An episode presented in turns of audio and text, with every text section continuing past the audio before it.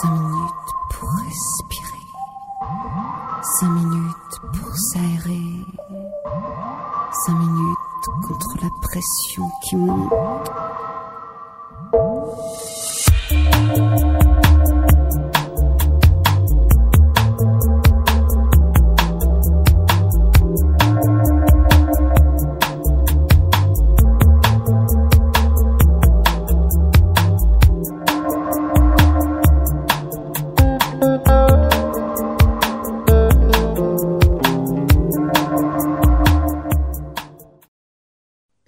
Vous êtes sur Aligre FM 93.1 dans Respiration. Aujourd'hui, le thème de l'émission sera sur les traces de Michael Arner. Donc, c'est une rencontre avec Kevin Turner que je vous propose. Kevin Turner que j'avais reçu l'année dernière pour son livre Chaman Céleste, qui est directeur de la Fondation for Shamanic Study. Il vient témoigner de sa relation et sur le travail de l'anthropologue américain Michael Arner, qui est, on peut l'affirmer, à l'origine de la renaissance du chamanisme. Ces deux ouvrages majeurs, La voix du chaman et Caverne et Cosmos, sont publiés chez Mama Édition. Merci à Tigran, cofondateur de Mama Édition, d'assurer aujourd'hui, encore une fois, la traduction directe. On commence par écouter un morceau choisi par mes soins. C'est le morceau Uban de Bill Lawrence.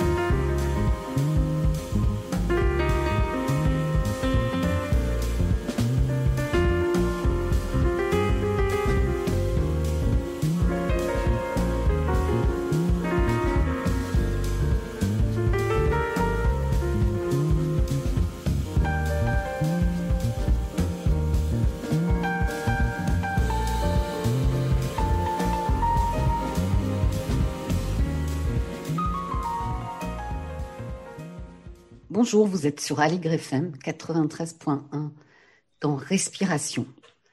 Le chamanisme existe depuis la nuit des temps et a prospéré au sein des cultures traditionnelles avant d'être éradiqué par l'Inquisition. Michael Arner, qui est une sommité mondiale en la matière, titulaire d'une chaire d'anthropologie, s'est intéressé à cette question et y a consacré sa vie. Bonjour, bonjour euh, Tigrane, bonjour Kevin. Pouvez-vous Bonjour. Oui, je vous laisse quand même me répondre. Pouvez-vous euh, présenter Michael Arner et à nos, nos éditeurs et votre lien avec lui? Hello, Kevin. Can you please present Michael Arner to uh, our audience and um, tell us what's your link with him? Well, Michael died three years ago this month, exactly in February, at the age of 88 years old. And he is a very unique person in history because he's both an academic in anthropology and a practicing shaman. Donc, Michael Arner, euh, dont nous fêtons euh, aujourd'hui en fait l'anniversaire euh, de la mort euh, il y a trois ans, est mort donc à, à 88 ans. Il est non seulement un universitaire euh, académique, mais également un chaman.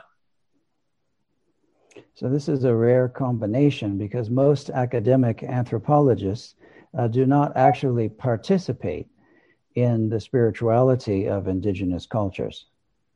Donc c'est une combinaison à la fois rare euh, et unique car la plupart du temps, les anthropologues ne participent pas à cette euh, relation d'expérience de première main avec les peuples indigènes. In fact, it's, it's usually frowned upon in academic circles. En général, il s'agit plutôt d'une expertise qui vient de, de cercles académiques universitaires et non pas d'observateurs participants. Alors, nous allons donc nous pencher avec votre éclairage sur ces deux ouvrages importants que sont La voix du chaman et Caverne et Cosmos. Commençons par le premier, La voix du chaman, un manuel de pouvoir et de guérison, lit-on en sous-titre. Que peut-on en attendre? So now we're going to use your wisdom and focus on the two important books that are The Way of the Shaman and Cave Cosmos. Um, let's start uh, by The Way of the Shaman, a textbook of power and healing. Uh, this is the subtitle. What can we expect from such a text? Well, this book was published first in 1980, and it was really the first book of its kind in, in the sense that it gave actual instructions on how to practice a shamanism. Donc, ce livre a été publié pour la première fois en 1980 et c'était le premier livre de ce genre puisque c'était le premier guide qui donne des instructions pratiques sur la discipline du chamanisme. There were many books on shamanism prior to Michael's book, but very few, if any, how, on how to actually practice it. Il y avait bien sûr beaucoup de livres antérieurs plus anciens sur le chamanique, mais très peu d'entre eux, ou peut-être même aucun d'entre eux, n'avaient des instructions précises sur comment mettre en pratique le chamanisme. So this book really kicked off a renaissance of practice, a resurrection of shamanic practice in the modern world. Donc ce livre a été à l'in- l'initiative euh, d'un redépart, d'une renaissance du chamanisme dans le monde moderne. In fact, probably 80 to 90% of the modern shamanic teachers around the world either studied with Michael Harner at one time or with his students. On peut affirmer que 80 à 90% des enseignants dans le monde chamanique moderne ont étudié avec Michael Arner ou avec certains de ses étudiants. He was considered at one time to be the, the living top expert on shamanism in the world. Michael Arner a donc été considéré comme la sommité, l'expert numéro un du chamanisme dans le monde. Alors, Michael Arner décrit euh, dans cet ouvrage ses propres expériences, son chemin. Et un chapitre s'intitule Chamanisme et état de conscience. Que pouvez-vous nous en dire? So Michael Harner describes um, in this book his own experiences, his path. Uh, one chapter is called Shamanism and States of Consciousness. What could you tell us about this? Well, Michael did us all a favor in this, in the sense that he created some new vocabulary for us to talk about uh, shamanism and shamanic states of consciousness. So he he developed something called the uh, OSC, the ordinary state of consciousness, and the SSC, the shamanic state of consciousness.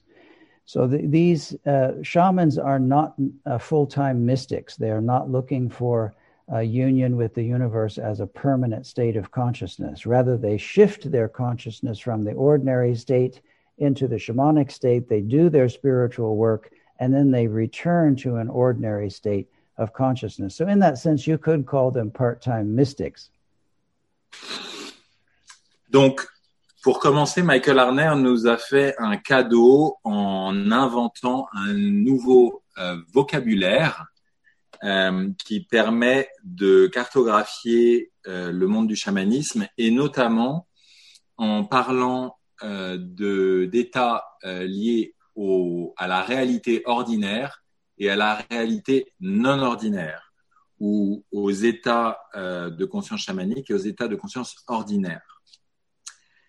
Par ailleurs, les chamans et les praticiens chamaniques ne sont pas des mystiques à plein temps.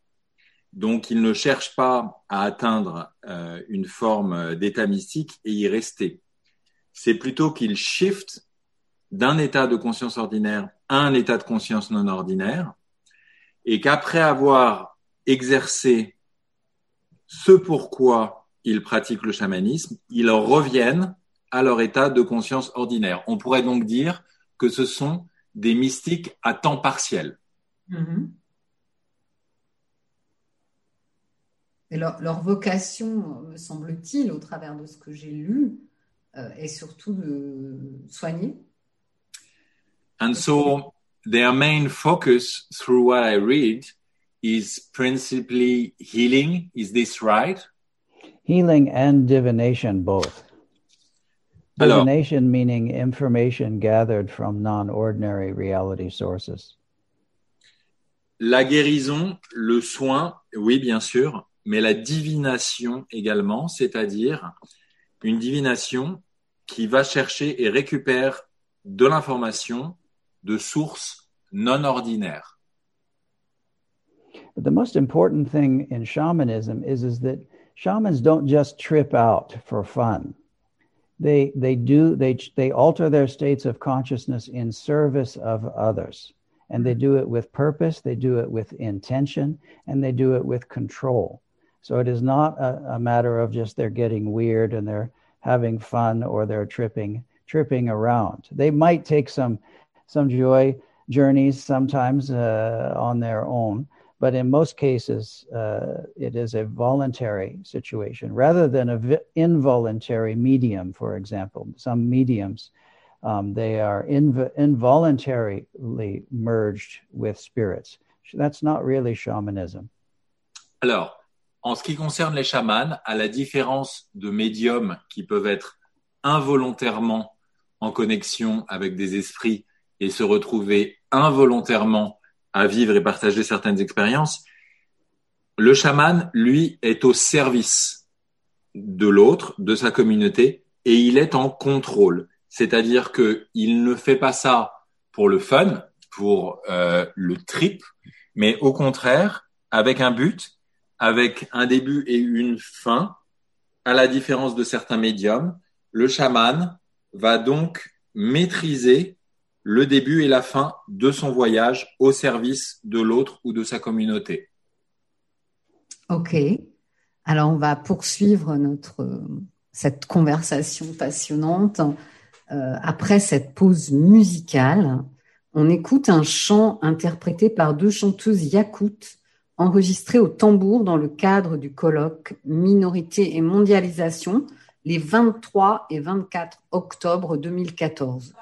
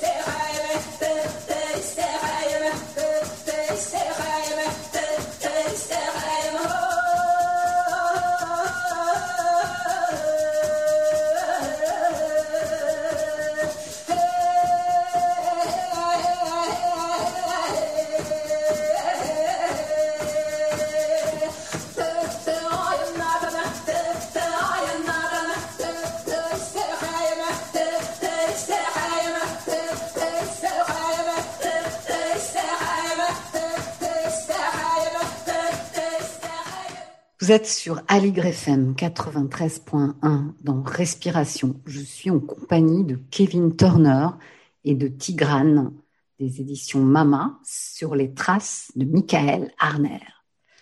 Alors, euh, si on reprend le fil de notre conversation autour du premier ouvrage euh, de Michael Arner, euh, dans celui-ci, euh, donc, il nous parle de la notion de pouvoir. De quel pouvoir s'agit-il?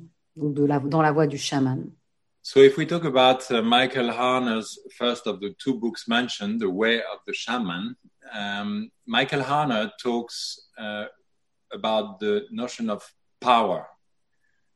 What is this power? Which power is he talking about? Mm -hmm.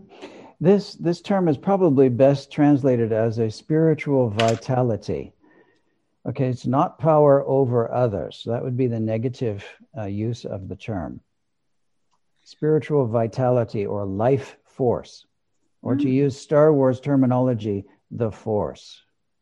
Alors d'abord, pour euh, préciser le vocabulaire, on pourrait ne pas parler seulement de pouvoir, qui est un terme très générique, mais parler de vitalité spirituelle. La vitalité spirituelle, plus précisément, est aussi ce qu'on pourrait appeler la life force, donc la force vitale ou, dans une œuvre plus moderne, ce que la guerre des étoiles, par exemple, a appelé la force, the force. Hmm. c'est joli. C'est joli, vitalité spirituelle comme, comme terme. Alors, euh, vitality is a nice one. Euh, alors, euh, com comment rencontrer les, les, animaux de pouvoir alors So, what about meeting um, animals of powers and how to meet them? Mm -hmm. Well, this is described in the book The Way of the Shaman. It is also reviewed in the second book, Cave and Cosmos, and it is also in uh, the beginning workshops that we teach at the foundation. So it, it, the normal procedure for meeting a power animal is to journey to the lower world and see if there is a power animal that wants to return to you or that wants to work with you. Now, the power animal is a source, it is a resource of power and wisdom. And we usually do that first and foremost It's very similar to a guardian spirit or a guardian angel because these animal spirits in the lower world are the vibrationally closest to us. They're the ones that we can connect to first. They're also bodyguard spirits. Alors, cette euh, technique de rencontre avec l'animal de pouvoir est expliquée dans la voix du chaman et est également reprise dans Caverne et Cosmos. C'est également quelque chose euh, que l'on aborde et que l'on met en pratique dans les séminaires de la Foundation for Shamanic Studies. Euh, on parle principalement au début d'aller dans le monde du bas, the lower world, et dans le monde du bas, de rencontrer ou de voir s'il vient à vous un animal de pouvoir. Cet animal de pouvoir est une source, c'est-à-dire que d'une part, il vous apporte un certain pouvoir ou une vitalité spirituelle, comme on a dit avant, et que par ailleurs, il vous apporte une sagesse, il est une source de sagesse. Les animaux du monde du bas sont ceux qui sont le plus proches de nous. Donc, pour commencer, nous pourrions dire, par analogie, qu'ils sont comme des gardiens spirituels, des anges gardiens ou des sortes de gardes du corps. Mhm. Hmm, c'est très intéressant. Je pense qu'on peut repréciser euh, peut-être pour nos auditeurs euh, euh, ce que j'ai appris au travers de vos livres, en fait. Hein. C'est que le monde d'en bas n'est pas forcément l'enfer, un, espace négatif. So I think we need to um, bring him some, bring here some clarification. Um, so to mention that the lower world has nothing to do with hell or something that would be lower in terms of uh, energy, quality, negativity. No, it is simply another uh, frequency of existence that for most shamans feels going downward. The upper world feels that it's going upward, but it is actually not a location. For example, there is no up or down in space. There is no good or bad, hmm. uh, east or west. There is not any good or bad. It, so we're talking about vibrational uh, frequency of existence. So it has nothing to do with direction. It, for shamans, for example, they would say that we are in the hellish realms. This is the middle world. Uh, this is the confused realm, also known as the pain world. Yes. Um, it's a long explanation to go into all the details, but essentially, the lower world and the upper world are considered to be transcendent realms. Oui, effectivement, le monde du bas n'a absolument rien à voir avec l'enfer, bien au contraire. Il s'agit simplement d'une autre fréquence. Dans l'espace, par exemple, et quand les chamans en parlent, il n'y a pas de haut et de bas. Dans l'espace, il n'y a pas d'est ou d'ouest. On parle ici plutôt de vibration. D'ailleurs, si vous parlez d'enfer, les chamans vont plutôt dire qu'il s'agit du monde du milieu, the middle world, puisque ce monde du milieu est souvent assimilé à un monde de douleur ou à un monde de confusion. En aucun cas, le monde du bas ne ressemble à ça. Bien au contraire, le monde du bas serait plutôt animé d'esprit d'entité transcendante. D'accord. Alors avec Caverne et Cosmos, euh, rencontre chamanique avec une autre réalité, lit-on sous-titre, euh, cet ouvrage qui est donc écrit 30 ans plus tard, Michael Arner ne nous cache pas qu'il s'agit de son ultime témoignage. Quels sont les apports supplémentaires de cet ouvrage par rapport au premier? So with Cave and Cosmos, Shamanic Encounters with Another Reality, uh, Michael Arner uh, is giving um, a second volume after The Way of the Shaman more than 30 years later. Yes. So Michael Harner doesn't hide that uh, it's his final testimony. Uh, what would be the additional inputs or not published before material that we should be aware of in Cave and Cosmos? Well, Cave and Cosmos is really a unique uh, final testament in the sense that uh, it is a book that he actually hesitated to publish because he was concerned that it would program people's experiences in advance. But he felt that it was so important to be able to describe and testify that persons who are living in non indigenous cultures can still learn and practice shamanism. We are all human beings, and shamanism is human, human beings' earliest expression of spirituality. Donc, effectivement, Caverne et Cosmos est le testament final de Michael Arner, qu'il a d'ailleurs euh, hésité à, à, publier, mais il trouvait important que des peuples non indigènes et des individus du monde euh, occidental puissent toujours pratiquer ou retrouver la pratique du chamanisme. Would you please just repeat exactly the end of the, your last words, Kevin? If I could recall. Okay. um, yeah, anyone, anyone can practice shamanism. A human, uh, human shamanism is the human being's earliest expression of spirituality. Exactly. Donc, tout le monde peut pratiquer le chamanisme, car le chamanisme est l'expression la plus ancienne, la plus originelle et universelle d'une pratique spirituelle. And that means it's part of all of us. Ce qui veut dire que cela fait partie de nous tous. Mm -hmm. It's not only barefoot people in the jungle or Eskimos in the North Pole. Il s'agit pas seulement de personnes vivant pieds nus dans la jungle ou d'Inuits au pôle Nord. D'accord.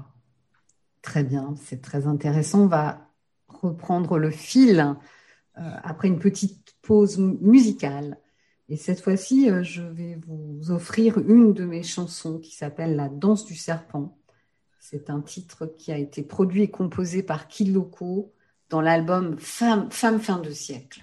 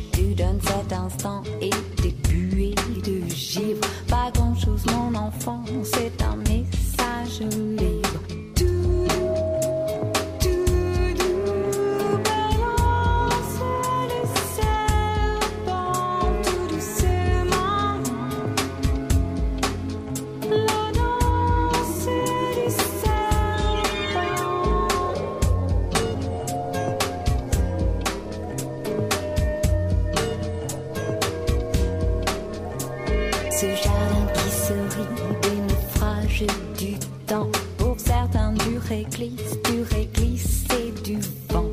Il berce mon destin et à lui je m'agrippe.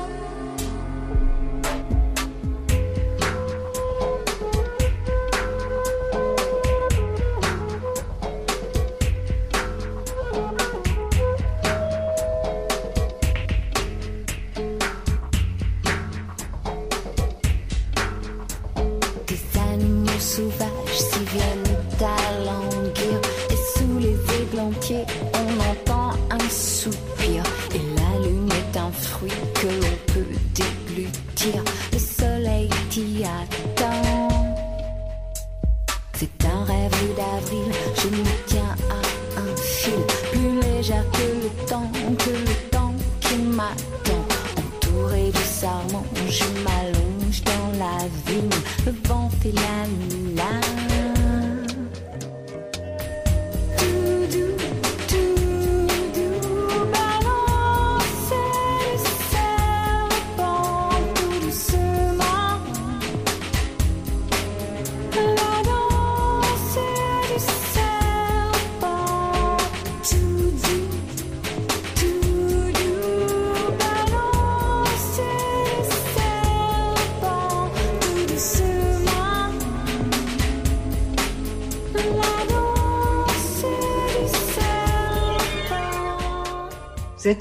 Aligre FM 93.1 dans Respiration. Je suis en compagnie, en bonne compagnie avec Kevin Turner et Tigrane des éditions Mama. Donc, euh, vous disiez, Kevin, que euh, cette pratique du chamanisme est accessible à tout le monde. Et que, si j'ai bien compris, euh, l'existence de votre école répond à, ce désir de, partager euh, euh, cette, euh, cette capacité avec les personnes du monde occidental notamment. So if I understand well what you say, Kevin, shamanism is actually open to absolutely anyone. And um, the goal of this Foundation for Shamanic Studies is to share this knowledge and practice open to anyone, right? Yes, well, at the very least, uh, everyone or nearly everyone can learn to journey shamanically. And that, that is what makes a, a shaman unique uh, and different from a medicine woman or a medicine man or a psychic or a healer or a remote viewer of other kinds. Um, the, uh, the, uh, uh, the, I'm sorry, what was the question On again? dire que effectivement, toute personne peut apprendre à pratiquer le chamanisme euh, et que contrairement à des personnes qui ont par exemple un don de naissance comme un guérisseur ou un médium ou quelqu'un qui a des facultés extrasensorielles psychiques, euh, les techniques du chamanisme peuvent s'apprendre. On parle pas d'apprendre à devenir chaman, on parle d'apprendre des techniques chamaniques. Ah, D'accord, merci pour cette So, just a little bit more on that. This is not to imply that everyone who takes a two day course is going to become a shaman. No. Ça veut pas du tout dire que toute personne qui fait un séminaire de deux jours va devenir un chaman. That is like saying someone will become a professional musician in two days. Of course not. Ce serait comme de dire que quelqu'un va devenir musicien professionnel en deux jours. Bien sûr que non. We are talking about many years of training and many years of practice, and of course, some natural talent as well. On parle bien sûr d'une discipline qui implique plusieurs années de pratique et d'apprentissage et évidemment de talent naturel. D'accord. Alors déjà, déjà dans la voix du chaman euh, de Michael Arner, euh, il nous donne accès à de nombreux témoignages de voyages chamaniques et on en trouve aussi euh, euh, dans euh, Caverne et Cosmos. J'aimerais vous en lire un extrait qui s'appelle le- Dans le jardin d'Éden. Je suis dans un jardin désert, un trou s'ouvre dans le sol et je tombe dedans. J'atterris dans un endroit où j'ai l'impression d'être déjà venu à ceci près que cette fois, au lieu des squelettes et des rochers et de la rivière de feu, c'est comme si tout était positif, tout est luxuriant. Les animaux et les gens qui déambulent sont d'une beauté époustouflante et très divers, des animaux de toute espèce, des gens de tous horizons. Tout le monde est parfait. Je me rends compte que je suis dans le jardin d'Éden. Et cette fois, même si je sens que je ne suis pas d'ici, je n'ai pas l'impression d'être mise à l'écart. Les gens me parlent, m'adressent des signes de tête, me sourient. L'air est parfumé de senteurs épicées. Girofle, gingembre et il fait doux. Je me sens très, très bien. Une femme d'une beauté stupéfiante avec de longs cheveux au burn qui lui tombent en dessous de la taille m'apporte un élixir d'une incroyable teinte dorée. Je m'empresse de le prendre et de le boire, c'est la chose la plus merveilleuse que j'ai jamais goûtée. Le liquide est chaud, épais, sucré, un peu comme du miel et nourrissant. Je me sens plus forte à mesure que je le bois et extrêmement sensuelle. C'est très très puissant, on dirait presque une drogue. Donc, euh, Tigrane, peut-être pouvez-vous lui faire un tout petit résumé à Kevin euh, de ce passage? Parce que comme je You don't have to translate all of it. Yeah. Okay. Which, so which passage is it?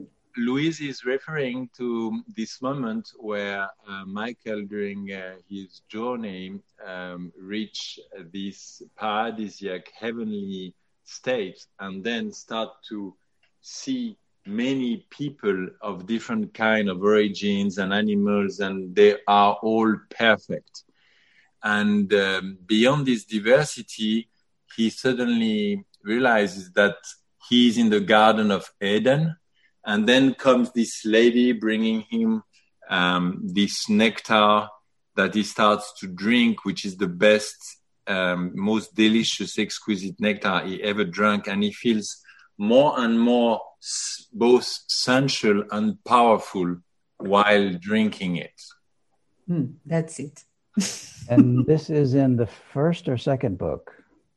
Second.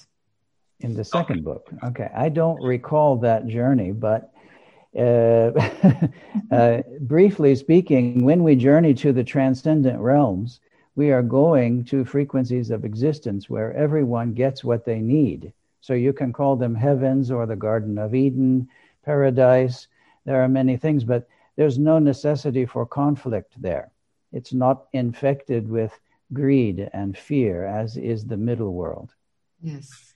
En fait, on pourrait dire que à partir du moment où l'on voyage, euh, les voyages intérieurs vont vous amener dans des territoires que vous pouvez appeler le paradis ou le jardin d'Éden ou, d'autres noms encore, mais où vous allez recevoir ce dont vous avez besoin. Vous allez recevoir ce qu'il vous faut, car ce sont des mondes qui ne sont pas contaminés par l'envie, euh, l'avarice, la colère, mais au contraire des mondes qui vont subvenir aux besoins qui sont les vôtres.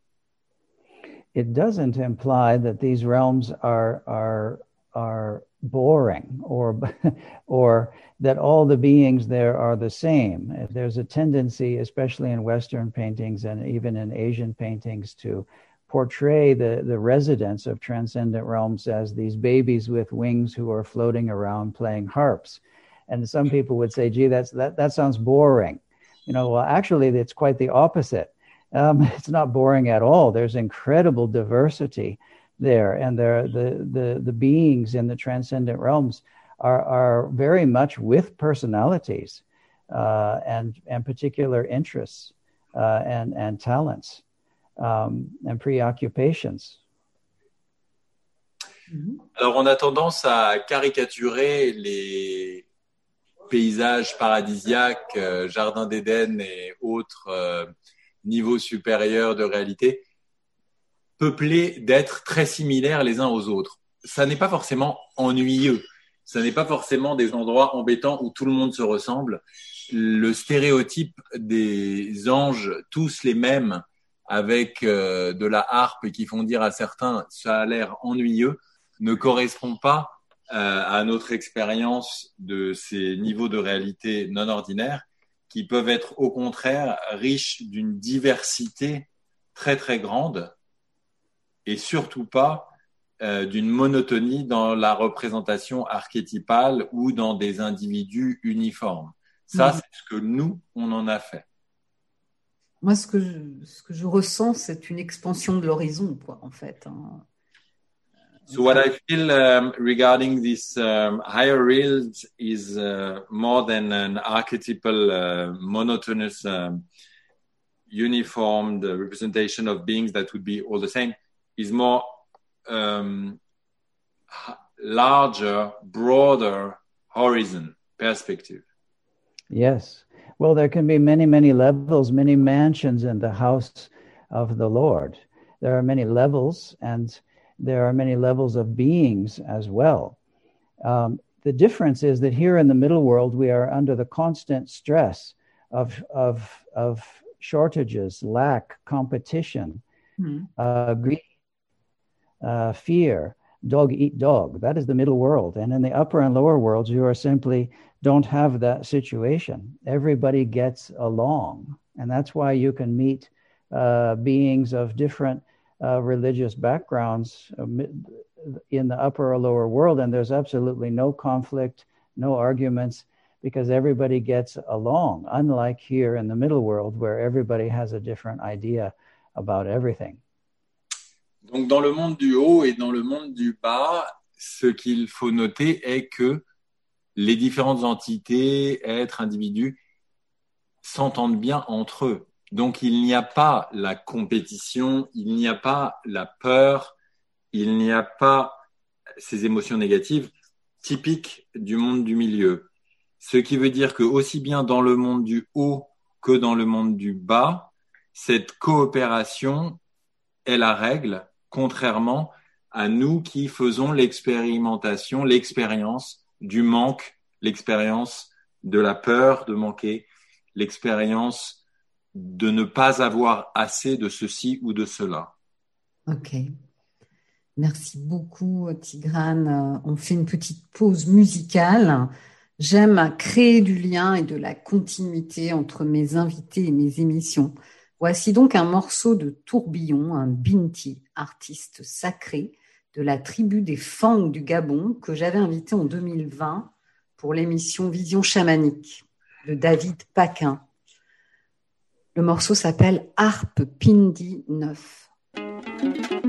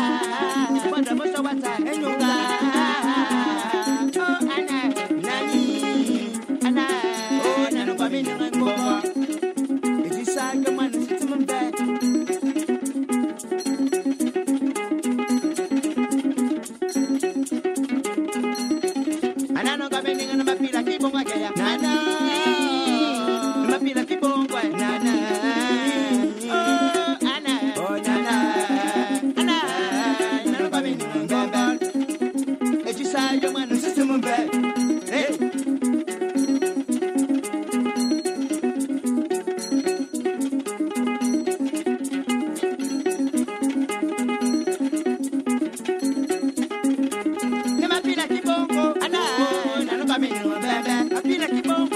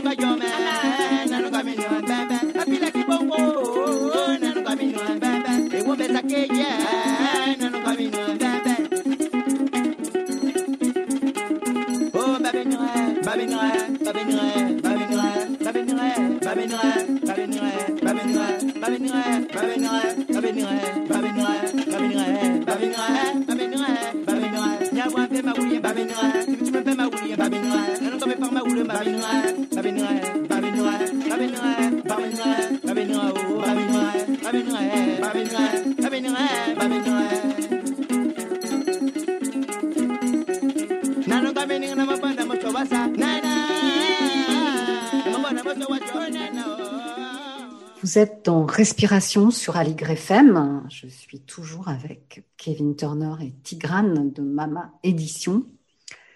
Et euh, j'avais une question encore euh, euh, à vous poser, Kevin. Quelle relation peut-il y avoir entre la respiration et le chamanisme? Another question for you, Kevin. Could you please tell us what is the relation between breathing and shamanism? Um, in the the shamanism that we practice at the foundation, breathing is is not uh, a technique that is used. Of course, in yoga it is.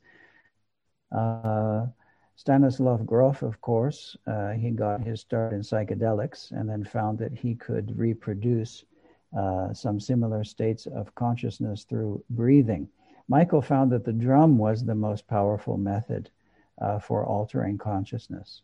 So uh, the, some persons, some shamans may breathe more quickly or more slowly than others, but it is not a primary factor. Donc la respiration n'est pas le premier facteur pris en compte à la Fondation pour les études chamaniques, la FSS, Foundation for Shamanic Studies.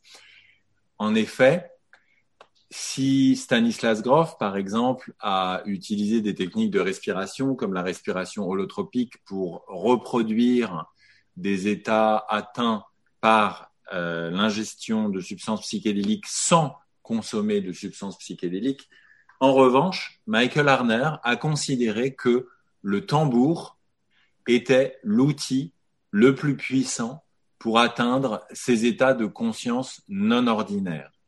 Cela veut dire qu'il peut bien sûr y avoir certains chamans qui vont avoir tel ou tel type euh, de respiration, mais ça n'est pas le facteur premier qui va être étudié dans les séminaires de la FSS. Mhm, très bien, mais est-ce que justement la pulsion du, du tambour n'induit pas automatiquement une respiration différente au final? All right, I understand, but for example, does the rhythm pulsation of the drumming doesn't it imply a type of breathing slightly different No. no I could talk longer, but I'll sim- I'll make it simple. Ouais, oui, on pourrait en parler davantage mais je vais rester simple très bien, vous avez raison. C'est toujours mieux d'être simple. Quelles sont vos activités actuellement, Kevin, durant Okay, cette thank you for that, Kevin. Um, simple is always best. Now, could you tell us about your activities these days, Kevin, please? Oh, well, these days uh, I'm doing a lot of writing. Uh, I did a presentation very recently on shamanistic aspects uh, in Japanese culture that are still extant uh, for the foundation at uh, our council meeting online. But because of the pandemic, I'm doing only distance uh, healing. Uh, I'm not doing any courses right now. Um, a few courses online. We have translated uh, some of our material to online courses in cyberspace. Alors, principalement actuellement, je me consacre à l'écriture. J'ai également fait une présentation euh, du chamanisme en relation avec le Japon. Mais dû à euh, la pandémie actuelle, je ne fais plus de séminaires en présentiel et me consacre également à des soins à distance, à de la traduction de matériaux que nous avons mis à disposition des internautes en ligne. Mhm. Donc, euh, c'est un petit peu la même question, mais euh, quel impact a cette euh, pandémie sur votre enseignement et sur la pratique du chamanisme? So, what is, according to you, the impact of the pandemic on your teachings and on the practice of shamanism? Well, it's given me a holiday. Ça m'a donné des I was vacances. working too much. Je travaillais beaucoup trop. Well, pandemics come around uh, every now and then. Um, and uh, shamans also, they remember pandemics as well. And of course, the New World uh, suffered under European pandemics that were brought over to the New World. And the Native Americans in North and South America, they had no uh, uh, immune system to defend themselves against uh, all the diseases of the old world. So there were massive die offs, massive deaths uh, throughout history. And the shamans there remember that pretty clearly. Alors, de toute façon, euh, des pandémies, il y en a eu et il y en a euh, de temps à autre. Les chamans se rappellent très bien de ça. Euh, ce dont on se rappelle également, c'est que les pandémies qui ont atteint le nouveau monde ont apporté euh, des agents infectieux pour lesquels les peuples indigènes n'étaient pas préparés. Euh, néanmoins, ces pandémies euh, vont et viennent et les chamans d'aujourd'hui en ont bien conscience. Ok. Et est-ce que le, chamanisme peut nous apporter individuellement une ressource euh, durant ce moment si difficile que nous traversons tous One question for you, Kevin. Does shamanism bring us some resources or some help during this special period that we are all going through with the pandemic? Absolutely, yes, it, it can. Um, through shamanic journeying or through shamanic healing, uh, we we have an opportunity to uh, rediscover more aspects of ourselves, uh, especially because most of the time we are living a very extroverted life. We are running around everywhere, uh, from the office to the cafe to home and back again. Uh, now most of us are not going out as much as we used to. So we are more introverted or involuted, is another way to say it. So it, I think it's a golden opportunity to, uh, to learn and to practice uh, while we go through this. Oui, bien sûr, le chamanisme peut nous apporter différentes choses pendant cette période de pandémie.